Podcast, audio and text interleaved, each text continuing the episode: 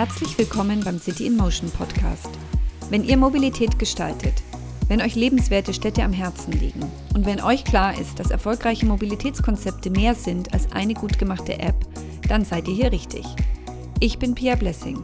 Ich berate Städte und Unternehmen zur Implementierung von Mobilitätskonzepten und ich stelle euch hier in regelmäßigen Abständen interessante Menschen vor, deren Anliegen es ist, Mobilität in Städten zu verbessern.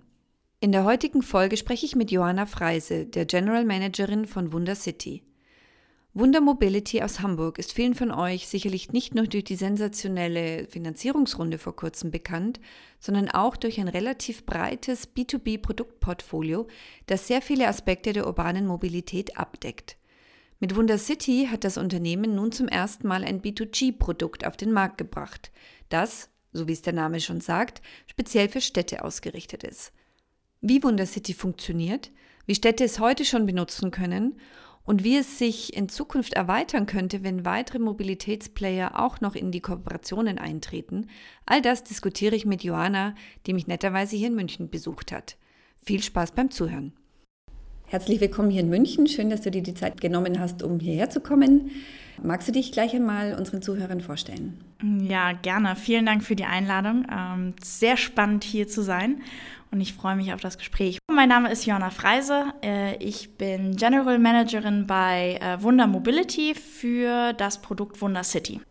Und äh, Wunder City ist, so wie ich gelesen habe, ja nur eines von, ich glaube, sechs Produkten, das Wunder Mobility anbietet. Magst du uns kurz über den äh, größeren Hintergrund von Wunder Mobility erzählen?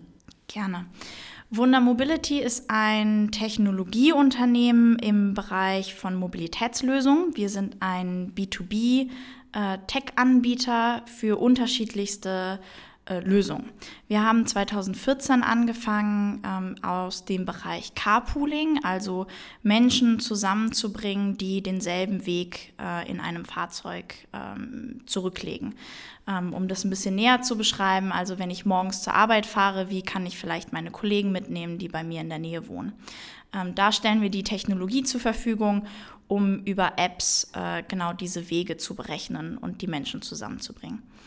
Des Weiteren äh, bieten wir Wunder Shuttle an. Das ist eine sehr ähnliche Technologie, wo es darum geht, nicht mehr nur Privatpersonen als Fahrer ähm, und mit Mitfahrern zusammenzubringen, sondern wirklich ähm, in einem professionell äh, gefahrenen Fahrzeug wie in einem Shuttle Menschen äh, zusammenzubringen und auf der gleichen Route zu poolen. Und ähm, als drittes Produkt, was seit letztem, Anfang letztem Jahren dabei ist, ähm, ist das Wunderfleet-Produkt. Und das geht stärker in die Richtung äh, Sharing-Angebote. Also da bieten wir die Software im Hintergrund an für Carsharer, für Bikesharer und für, für Kickscooter-Sharing, ähm, das, das neue Thema in den Städten. Und somit ähm, haben wir die ersten Produkte in den letzten Jahren weiter ausgebaut und ähm, haben uns immer überlegt, was bedeutet das für urbane Mobilität? Ähm, das ist nicht nur Carsharing, das ist halt nicht nur die Pooling-Geschichte, sondern wir haben uns auch rechts und links äh, mal umgeschaut, was passiert denn in den Städten, was können wir da verbessern.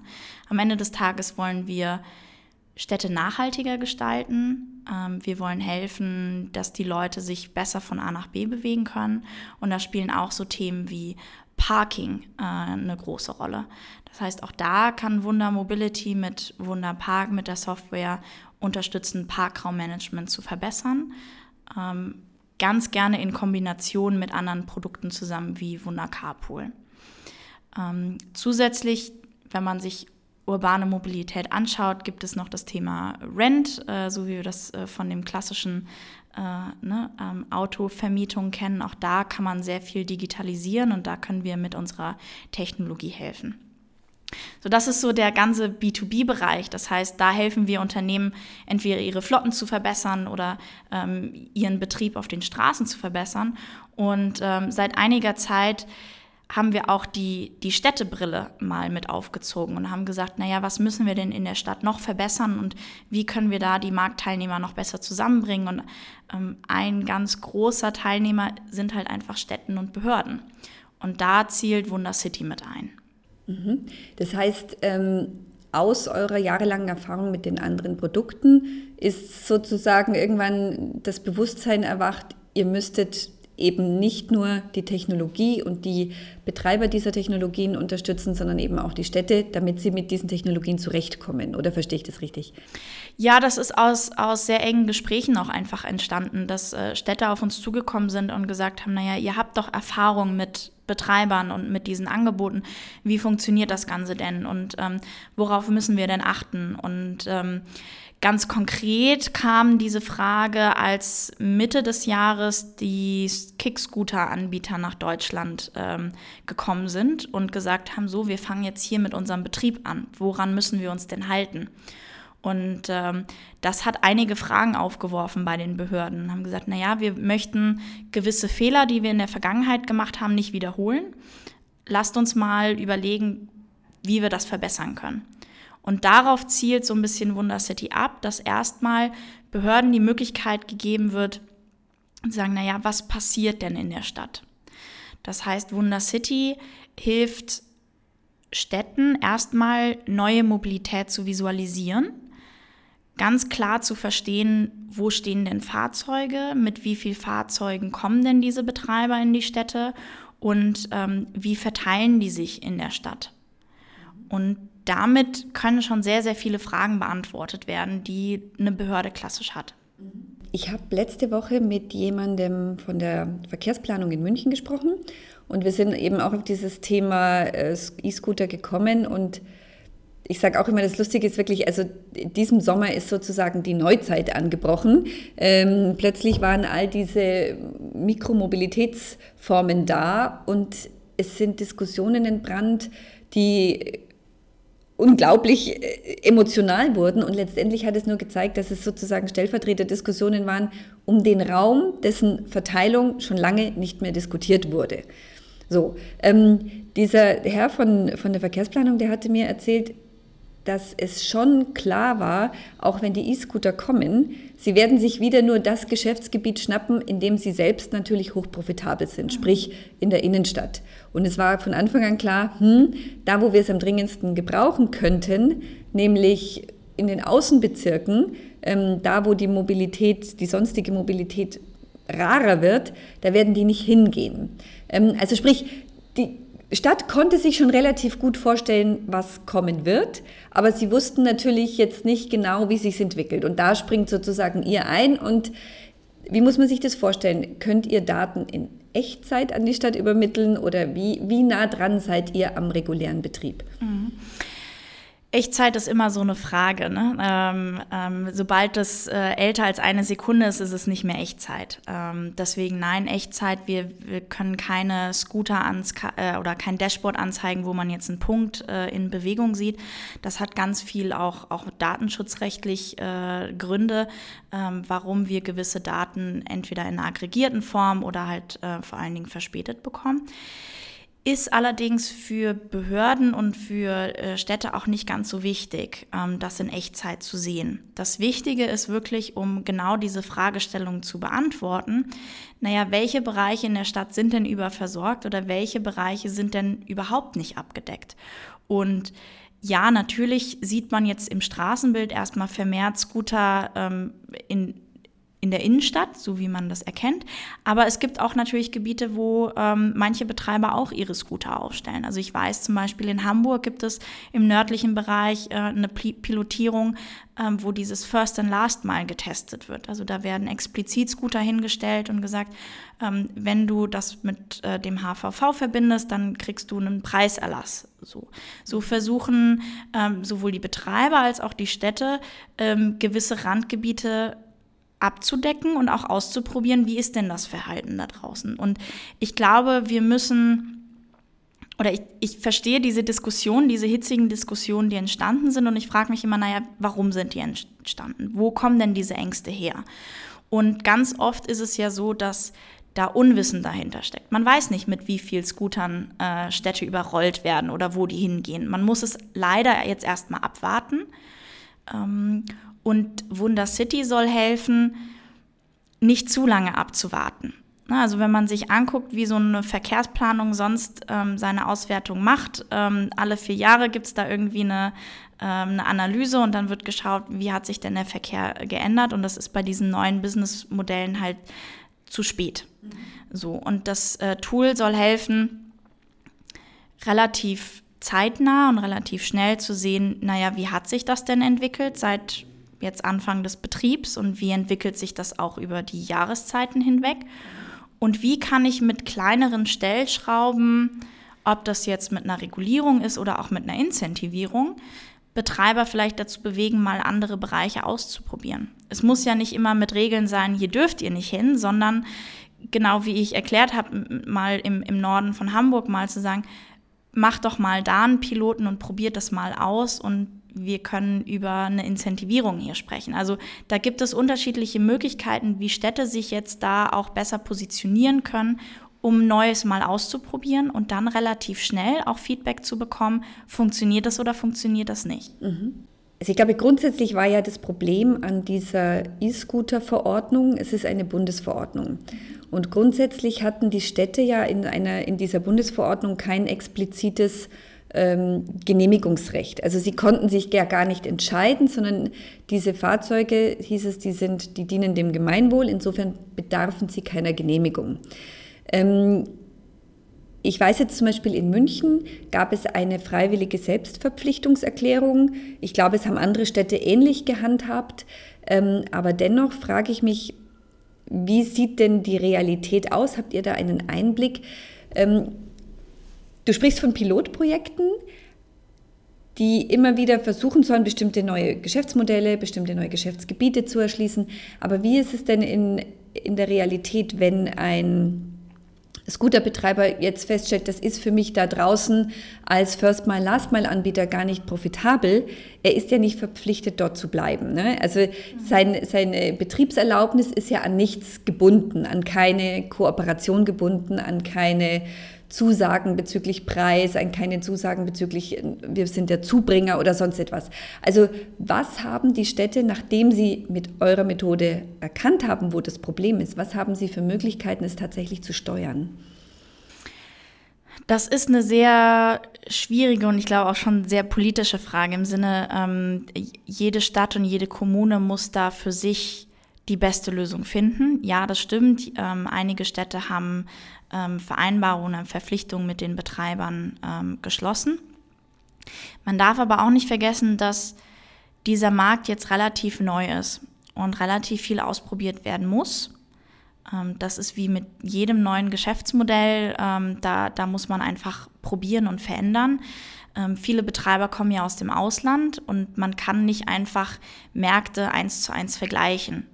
Das heißt, Betreiber müssen auch in der Lage sein, ihr Geschäftsmodell anzupassen und das werden sie auch tun. Und ich glaube, das Wichtige ist, dass Städte einfach mit dabei sind.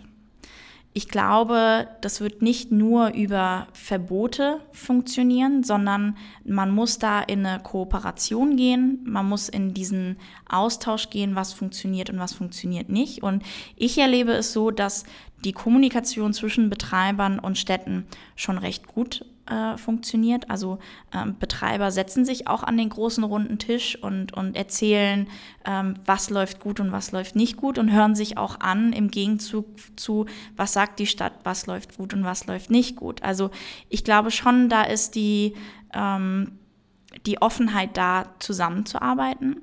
Nur man muss beiden Seiten die gleichen, das gleiche Handwerkszeug an die Hand geben. Ne? Also die Betreiber haben dieses, äh, diesen digitalen Überblick und haben das Wissen, was bei ihnen passiert. Und Städte haben das aktuell noch nicht oder noch nicht so ausgeprägt, dass sie da auch schnell mit agieren können.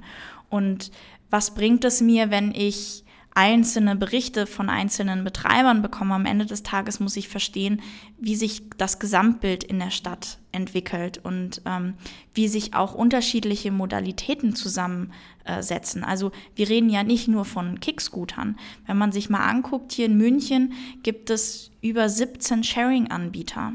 Sowohl Carsharing, Bikesharing und Kickscooter-Sharing. Das ist, wenn man das mal hochrechnet, eine sehr, sehr hohe Zahl an Fahrzeugen, die der Öffentlichkeit zur Verfügung steht. Und wie die miteinander zusammenspielen, das ist dann auch wieder so die, die interessante Brille an der neuen Mobilität. Mhm. Genau, wie die untereinander zusammenspielen, weil du hast es vorhin schon angesprochen, ähm, jetzt kommt der Herbst und der Winter und der kann ja in München auch mit hohen Schneehöhen zusammenhängen.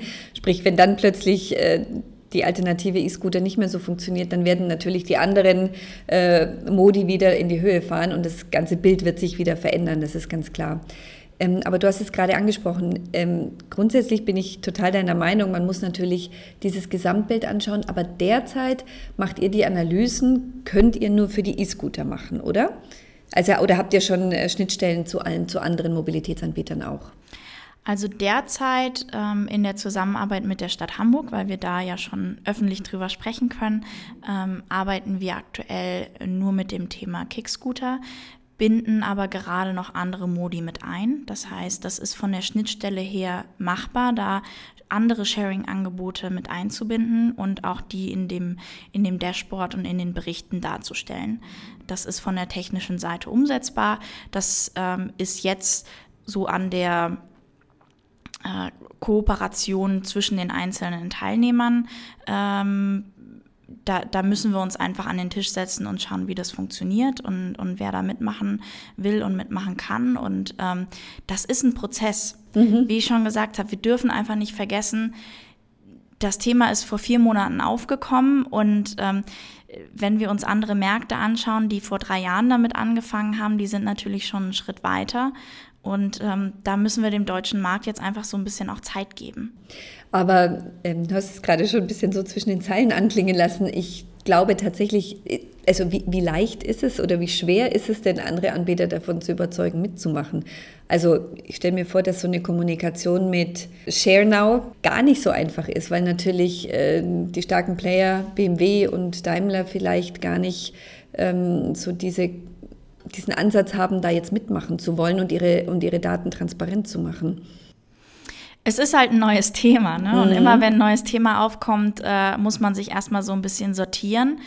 Ich glaube, also ich habe bis jetzt noch keine komplette Ablehnung ähm, gehört oder mitbekommen.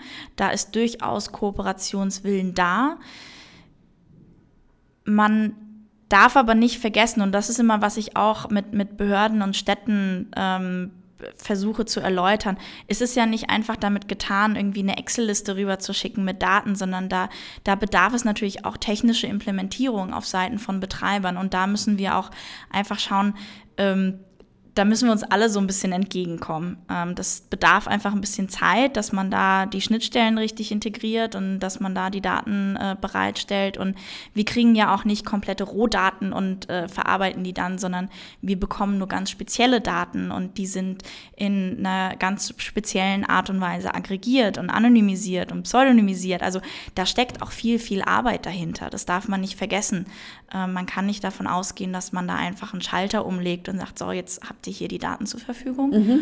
Und ähm, das ganze Thema muss auch in einem Rahmen stattfinden, wo alle Teilnehmer sich auch einfach sicher fühlen. Mhm. Ähm, und das bedarf einfach Zeit. So wie in jedem anderen Markt oder in jeder andere Branche, äh, da muss man sich zusammenfinden. Wenn jetzt diese Daten ähm, eben nicht als Excel-Liste bei der Stadt ankommen, sondern von euch aufbereitet, visualisiert, ähm, wie gut kann die Stadt dann trotz der bereits existierenden Aufbereitung mit diesen Daten umgehen? Kann die das von alleine lesen? Kann die vielleicht verschiedene Analysen dann schon selber durchführen?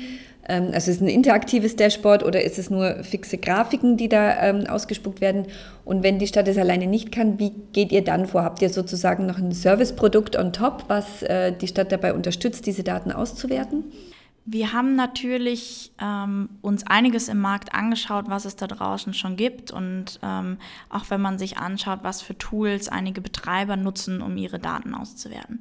Haben aber dann relativ schnell festgestellt, dass die Anforderungen von einer Behörde oder einer Stadt eine komplett anderes. Wie du schon gesagt hast, das muss relativ einfach zu bedienen sein, auch für, für jemanden, der irgendwie kein äh, Datenanalyst-Ausbildung äh, oder technische Ausbildung im Hintergrund hat, muss das auf einen Blick ersichtlich sein. Und so haben wir dieses Produkt auch wirklich aufgebaut und sind das in kontinuierlichen Abgleich. Das heißt, wenn wir etwas entwickeln, dann ähm, sprechen wir relativ schnell mit Städten und Behörden und schauen, ist es nutzbar, könnt ihr das in eure tägliche Arbeit mit einbinden? Oder äh, braucht ihr vielleicht was komplett anderes. Das heißt, das Dashboard ist wirklich so einfach wie möglich oder nötig aufgebaut, sodass das für eine Behörde wirklich nutzbar ist, dass die Fragen einfach zu beantworten sind. Und wir liefern immer ein, einen Bericht auch mit äh, zu. Das heißt, so ein bisschen die, die analoge Version der Auswertung, wo wir gewisse Fragen beantworten. Wie viele Fahrzeuge gibt es in der Stadt insgesamt? Ähm, wie viele Fahrten sind insgesamt ähm, letzte Woche oder letzten Monat durchgeführt worden? So ein bisschen so, um den, den Rahmen zu spannen und den, den Überblick zu geben. Mhm. Aber ihr habt jetzt nicht dann, keine Ahnung, in eurem Produkt inklusive ein jeden Monat zwei Stunden ähm, ein Call, der dann irgendwie die Daten gemeinsam nochmal bespricht oder so etwas. Das ist jetzt nicht. nicht also das ist kein, ähm, das ist kein Teil des Produktportfolios, aber das ist im Moment ähm, und wird auch weiterhin ganz großer Bestandteil bleiben. Einfach weil wir diese Anforderungen verstehen wollen, müssen wir in diesen aktiven Austausch mit Städten gehen. Das heißt, ähm, wir haben tatsächlich alle Woche oder alle zwei Wochen äh, Treffen mit, mit Städten, mit Behörden, wo wir gewisse Dinge einfach durchsprechen und sagen, das sind die Daten, die wir zur Verfügung haben, die können wir auswerten. Ähm, oder welche Fragen habt ihr? Ähm, da müssen wir jetzt schauen, wie wir da die Antworten zu finden oder nicht. Das ist ein ganz aktiver Austausch zwischen uns und den Städten. Und wir versuchen, das Produkt natürlich so anzupassen, ähm, auf, auf die Bedürfnisse, auf die Anforderungen und stehen aber natürlich immer zur Seite, wenn es heißt, wir brauchen nochmal eine extra Analyse oder wir verstehen die Daten nicht. Also da sind wir immer erreichbar, aber das ist jetzt kein Zusatzpaket, was man irgendwie nochmal extra hinzubuchen kann, sondern das ist einfach damit mit drin, weil wir glauben, das ist so ein neues Thema. Da müssen wir dabei sein und da müssen wir einfach helfen. Das geht nicht off the shelf einfach nur kaufen und dann nutzen das funktioniert nicht. Und wenn die Städte jetzt eure Daten haben, was können sie jetzt konkret tun? Also ich stelle mir vor, also ein Problem könnte natürlich sein, dass man sieht, eben es sind immer nur bestimmte Gebiete gut ausgelastet, bestimmte Gebiete fallen regelmäßig runter, weil, keine Ahnung, da leben die einkommensschwächeren äh, Bevölkerungsschichten, da wird nicht so viel abgestellt, weil die vielleicht ähm, mit den Preisen nicht so gut zurechtkommen, es weniger nutzen, sprich dieses Gebiet wird schon nicht mehr gut abgedeckt. Das wäre jetzt zum Beispiel eine Erkenntnis. Man könnte dann natürlich als Stadt sagen, wir hätten aber gerne, dass ihr dieses Gebiet besser abdeckt. Eine andere Sache wäre natürlich zum Beispiel in einer anderen, in einem anderen Maßstab, in einer anderen Feingranularität die konkreten Abstellflächen. Ne? Also das ist ja immer so ein Thema, in dem Moment, wo so ein Roller am Gehweg steht und dann noch umgekippt ist und alles und den, den Weg versperrt, dann kochen ja die, ähm, die Emotionen hoch. Ähm, also sprich, ist es auch eine Möglichkeit, die man aus diesen Analysen sieht, eben schlechtes Abstellverhalten. Ähm, also was sind konkret die Ansatzpunkte, mit denen die Städte dann arbeiten können aus diesen Daten? Also die Granularität mit schlechtes Abstellverhalten ist tatsächlich unmöglich, weil der Scooter ja nicht meldet, ich bin jetzt umgefallen oder ähm, ich, ich stehe quer auf dem Bürgersteig. Mhm. Wir können tatsächlich anhand der Daten der Stadt aufzeigen, welche Bereiche in der Stadt besonders häufig genutzt werden, um Scooter abzustellen. Das heißt, man sieht gewisse Hotspots, meistens um irgendwelche Touristenattraktionen oder an großen S- und U-Bahn-Haltestellen. Das kann man eigentlich schon sehr gut erkennen und daraus ziehen dann Städte natürlich schon so ihre ähm, Erkenntnisse zu sagen, okay, vielleicht müssen wir hier mal dedizierten Abstellraum markieren, damit die Leute wissen, wo sie etwas hinstellen können oder nicht. Andere Erkenntnisse, die auch zu sehen sind ähm, und, und wo die Städte sich auch so ein bisschen drüber überrascht haben und gesagt, naja, ähm, hier war ja Feiertag, ähm, hier sehe ich ja schon verändertes Verhalten. Also ähm, zum Beispiel in Hamburg äh, mehr Fahrten am Hafen unten oder Ähm, ja, das Wochenende war total verregnet. Äh, so ein bisschen merkt man das auch in den Zahlen der Fahrten. Also das sind schon so die allerersten Erkenntnisse, die man so daraus ziehen kann. Aber ich glaube, wir brauchen tatsächlich noch ein bisschen mehr Zeit, einfach weil das auch so neues, neues Erlebnis ist, dass die Leute sich eher daran gewöhnen, mit Scootern auch mal ihren Alltag zu äh, nutzen. Ne? Also dass das nicht mehr wie am Anfang so ein Hype ist, sondern ähm, dass das auch ein bisschen kontinuierlicher oder anders genutzt wird. Habt ihr denn heute schon das Gefühl, eben die Daten, die sich im Moment abbilden, haben die etwas mit der Realität zu tun? Also man hat ja viel Kritik gehört, es sind nur die Touristen, es sind nur die Betrunkenen, die nachts keine anderes Fortbewegungsmittel mehr haben.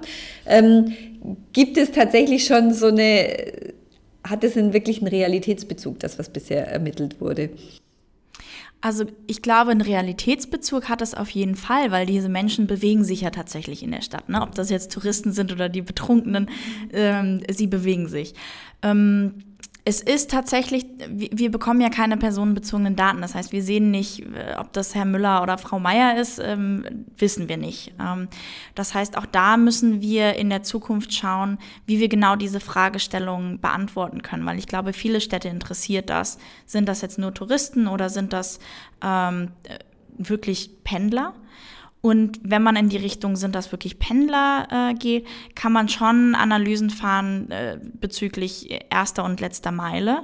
Na, also fährt jemand ähm, äh, zu einer S-Bahn-Haltestelle oder ähm, wird ein Scooter von der S-Bahn-Haltestelle genutzt, um zum Beispiel ein Wohngebiet zu fahren oder äh, so. Das ähm, sind Fragestellungen, die man definitiv ableiten könnte. Und da müssen wir jetzt einfach gemeinsam auch mit den Städten schauen, wie können wir das nutzen, um besondere Fragen zu beantworten. Und ich glaube, das wird sich jetzt ergeben in den nächsten Wochen und Monaten. Ähm, und ich bin selber ganz gespannt, wo sich das, wo sich das hin entwickeln wird, einfach weil wir sehr, sehr viele Erkenntnisse auch mit Städten gemeinsam ähm, gerade herausfinden und ähm, auch Städte jetzt erfahren, was für Fragen sie eigentlich stellen können und woran, wonach sie eigentlich suchen und fragen können. Wie sehen das denn umgekehrt die Technologieanbieter, dass sie ihre Daten hergeben müssen? Ähm, also ich habe mir nochmal die Selbstverpflichtungserklärung in München angesehen. Da steht es tatsächlich ja auch schon drin, dass die Stadt München gerne eben gewisse Daten und Bewegungsmuster ähm, übertragen haben möchte über APIs.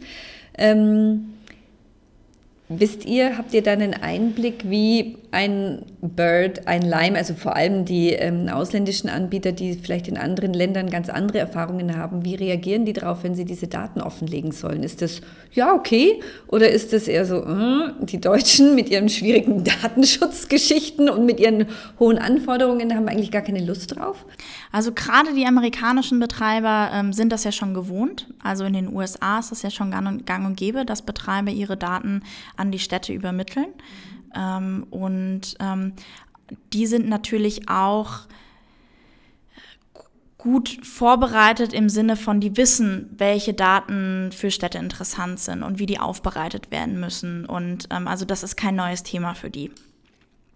Ähm, natürlich muss man auf beiden Seiten ein bisschen ähm, erläutern, wofür diese Daten wirklich genutzt werden und was mit diesen Daten passiert. Ich glaube, da ist jeder Unternehmer erstmal vorsichtig, wenn es darum geht, äh, Geschäftsdaten zu übermitteln am Ende des Tages ist es halt wichtig für, für Betreiber, auch für Städte zu verstehen, was für Daten äh, werden da verarbeitet, was wird mit denen am Ende gemacht. Und ähm, die werden jetzt nicht einfach publik irgendwo äh, an die Wand äh, geschmissen, sodass da jeder Zugriff hat, sondern wirklich nur für Städte und für die Behörde, die sich mit diesem Thema auseinandersetzt. Und ähm, wir sind in dem Sinne ja auch der, der Datenverarbeiter. also wir sind beauftragt von der Stadt, deren Daten zu verarbeiten.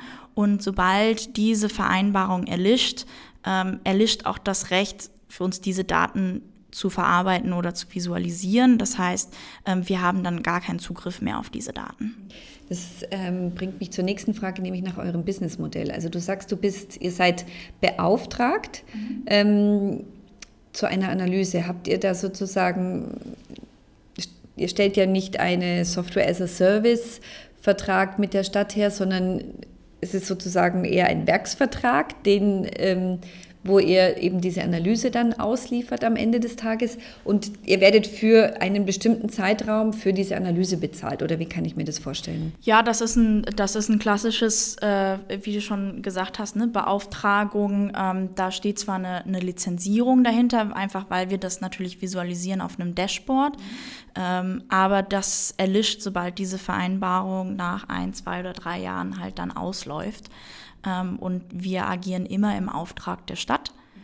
Und ähm, die Daten sind auch nur der Stadt zur Verfügung gestellt. Du hast es vorher schon beantwortet, also die Daten, die ihr habt, die werden niemandem anderen zur Verfügung gestellt. Also es wäre jetzt nicht, wenn es jetzt einen äh, Bundesverband der Mikromobilität gäbe und die sagen, wir würden uns aber auch interessieren, wie sieht denn das Gesamtbild in Städten aus? Ihr würdet das so nicht verwenden können, diese Gesamt, den Gesamtblick. Es sei denn, die Stadt wiederum sagt, würde euch genau, das Genau, es sei, es sei denn, die Stadt sagt am Ende, ähm, äh, oder andersrum, es sei denn, die Betreiber stimmen dazu. Ne? Also am Ende des Tages haben auch die Betreiber und die Städte ja die Vereinbarung, dass mit diesen Daten ordentlich umgegangen wird und dass diese halt nicht veröffentlicht werden und ähm, auch wirklich nur äh, der Behörde ähm, äh, zur Verfügung steht. Und ähm, da kann auch nicht einfach eine Bundesregierung kommen und sagen, so, ich möchte mir jetzt angucken, was in diesen fünf Städten passiert, ähm, spielt mir mal alle eure Daten rüber. Das muss natürlich auch irgendwo festgehalten werden und, und ähm, da muss jeder mit einbezogen werden. Am Ende des Tages müssen wir uns überlegen, na, für was brauchen wir denn diese Informationen? Na, am Ende des Tages wollen wir doch, dass wir die Infrastruktur so gestalten, dass gerade solche neuen Mobilitätskonzepte an den Markt kommen können und sich dort entwickeln können. Und wenn es bedeutet, dass dieses Wissen mit den richtigen Leuten dann geteilt wird, damit genau die richtigen Entscheidungen getroffen werden können. Dass wir sagen können, vielleicht müssen manche Stadtgebiete für den privaten äh, Fahrzeughalter gesperrt werden, damit wir dort nur noch Sharing-Modelle ausprobieren können, damit wir ähm, Parkraum wieder als Grünfläche benutzen können. Das sind alles so Fragestellungen, wenn wir unsere Städte nachhaltiger gestalten wollen, dann müssen wir da zusammenarbeiten, um Lösungen zu finden. Und da braucht jeder das Maß an Wissen, um genau solche Entscheidungen ähm, ja, richtig basieren und richtig treffen zu können. Wie siehst du das ganz persönlich? Ähm, glaubst du, dass in diesem Mobilitätswandel, in dessen Mitte wir gerade stecken, ähm, glaubst du eigentlich mehr an den freien Markt, der es gestalten wird? Oder glaubst du, dass Städte eigentlich eine Lead-Funktion haben und da eigentlich sogar stärker, als sie es heute tun, in die Gestaltung eingreifen sollten? Wenn du sagst freier Markt, sehe ich halt Städte eigentlich auch als Teilnehmer diesen freien Marktes. Ähm, Städte müssen sich mit einmischen, wenn es um die Gestaltung von urbanen Raum, aber halt auch von ländlichem Raum geht, ganz klar. Ähm, ich glaube nicht, dass wir nur mit Regelungen und Bestrafung weiterkommen. Ähm, wir brauchen beides. Wir brauchen Incentivierung. Wir müssen ja auch neue Mobilitätskonzepte anziehen, damit wir es in den Städten mal ausprobieren können und damit sich das überhaupt auch weiterentwickeln kann. Und ich sage immer, wenn, wenn man das so vergleicht, wie, der, wie, wie langsam der Automobilmarkt sich so entwickelt, ähm, ist neue Mobilität und nachhaltige Mobilität ganz, ganz jung und ganz, ganz neu. Wir brauchen viele Marktteilnehmer, damit wir ein gutes Maß an Innovation einfach auf die Straße bringen. Wir brauchen neue Konzepte, wir müssen viel ausprobieren. Dabei kann das auch sein, dass Geschäftsmodelle nicht funktionieren. Das müssen wir in Kauf nehmen, wenn wir unsere Städte verbessern wollen. Und da sehe ich Städte als große Vorreiterposition, dass sie sich da aktiv dran beteiligen müssen. Nicht im Sinne von Vorgaben und Regulierung, sondern einfach aktiv an dieser Diskussion teilnehmen, mitgestalten wollen. Das tun sie auch. Ähm, wir müssen ihnen nur die Möglichkeit geben. Und wir müssen ihnen die technischen Voraussetzungen auch irgendwo an die Hand geben, die die anderen Marktteilnehmer haben. Hm. Ähm, wie nimmst du das wahr? Ich stelle mir vor, in deinem täglichen ähm, Doing äh, bist du ja sehr viel auch bei Städten und sprichst mit denen. Hast du denn das Gefühl, dass Städte da auch up-to-date sind? Also jetzt nicht nur mit der Technologie und den Tools, die sie brauchen, sondern mit ihren grundsätzlichen Betrachtungsweisen der Lage. Ähm, sind sie denn auf der Höhe der Zeit? Können sie mitdiskutieren oder sind sie aufgrund weiß ich nicht, von Personalknappheit, von Ressourcenknappheit äh, manchmal gar nicht in der Lage, so zu gestalten, wie sie es wollten. Also wie ist deine Wahrnehmung von der Geschwindigkeit von Städten, von der Aktionsmöglichkeit von Städten und von diesem Gestaltungswillen von Städten? Gestaltungswille ist tatsächlich das richtige Wort, weil ich glaube, der Wille ist da. Ähm, aber du hast genau die richtigen Problematiken schon angesprochen. Ne? Was ist denn mit Ressourcenknappheit und haben wir die richtigen Ressourcen, um in diesen Bereichen mitzugestalten? Und ich glaube, da bedarf es noch äh, viel Entwicklungspotenzial nach oben. Nichtsdestotrotz, natürlich spreche ich mit Städten, natürlich ist der Wille da. Ähm, das heißt, die fragen ganz aktiv, naja, was müssen wir denn machen und ähm, was, was können wir denn ähm, auch mitmachen und was müssen wir denn vielleicht noch lernen? Also ich glaube schon, dass die Ohren aktuell offen sind, nicht bei allen Städten, aber ähm, ich glaube, wir haben schon relativ viele Städte hier in, in, in Deutschland, natürlich auch in Europa äh, Beispiele, wo aktiv ähm, ja, dran gearbeitet wird. Aber wie du schon richtig gesagt hast, wir brauchen die richtigen Leute. Das bedarf aber natürlich auch so ein bisschen diese, ähm, ja, das Wissen, was für Leute brauchen wir denn eigentlich in Behörden. Na, also wenn es äh, jetzt um das Thema Digitalisierung und, und Technologien geht, um neue Mobilität auch irgendwie zu planen und zu gestalten, bedarf das vielleicht ganz anderes Wissen, als wir das in der Vergangenheit in Verkehrsplanung hatten.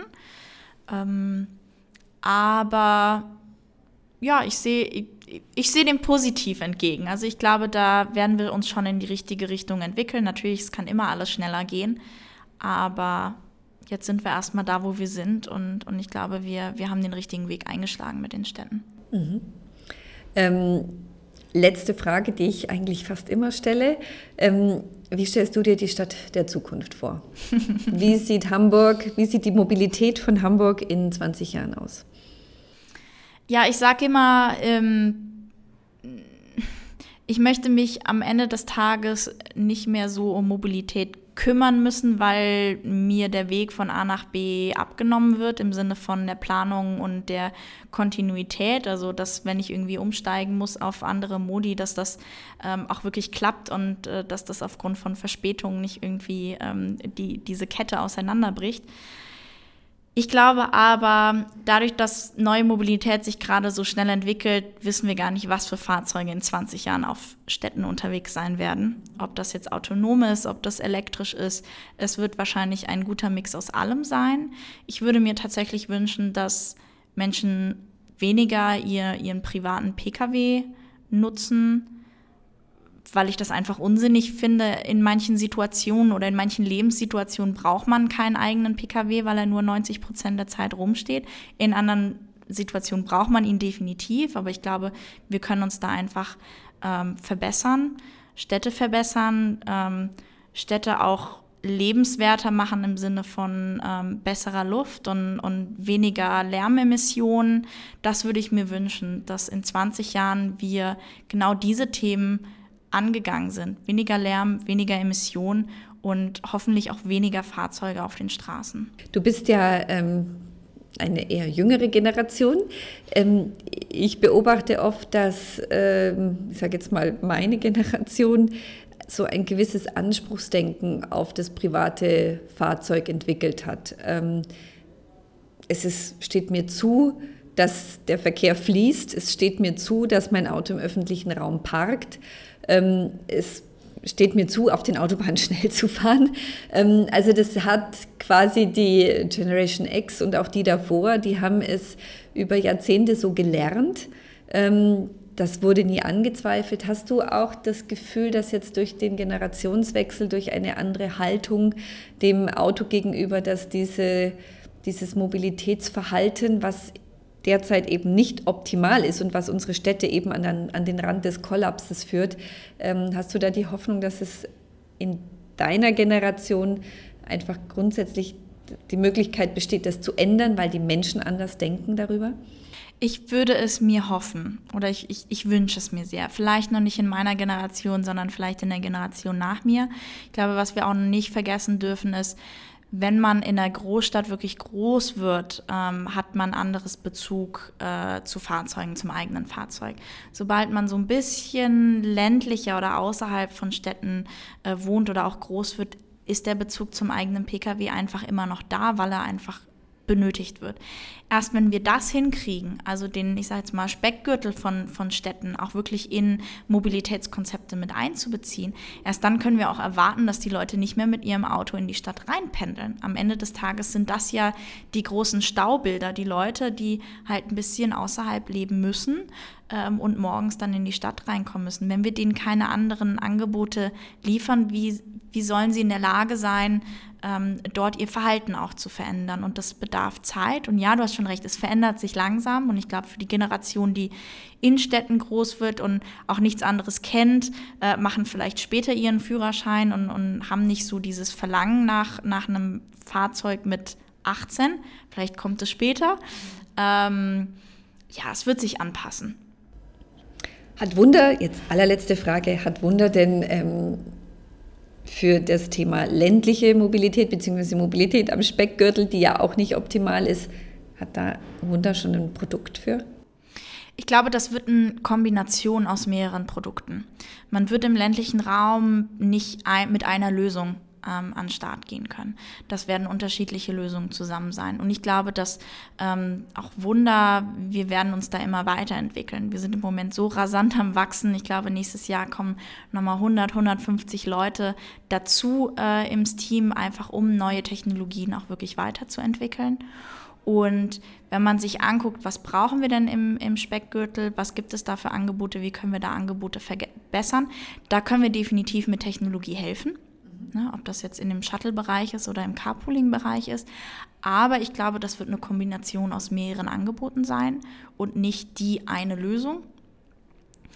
Ähm, und ich bin gespannt. Also ich, ich hoffe es sehr und ich bin sehr zuversichtlich mit, mit den Plänen, die wir davor haben. Dann bin ich auch sehr neugierig und wünsche euch weiterhin sehr viel Erfolg. Vielen herzlichen Dank für das Gespräch. Vielen Dank für die Einladung.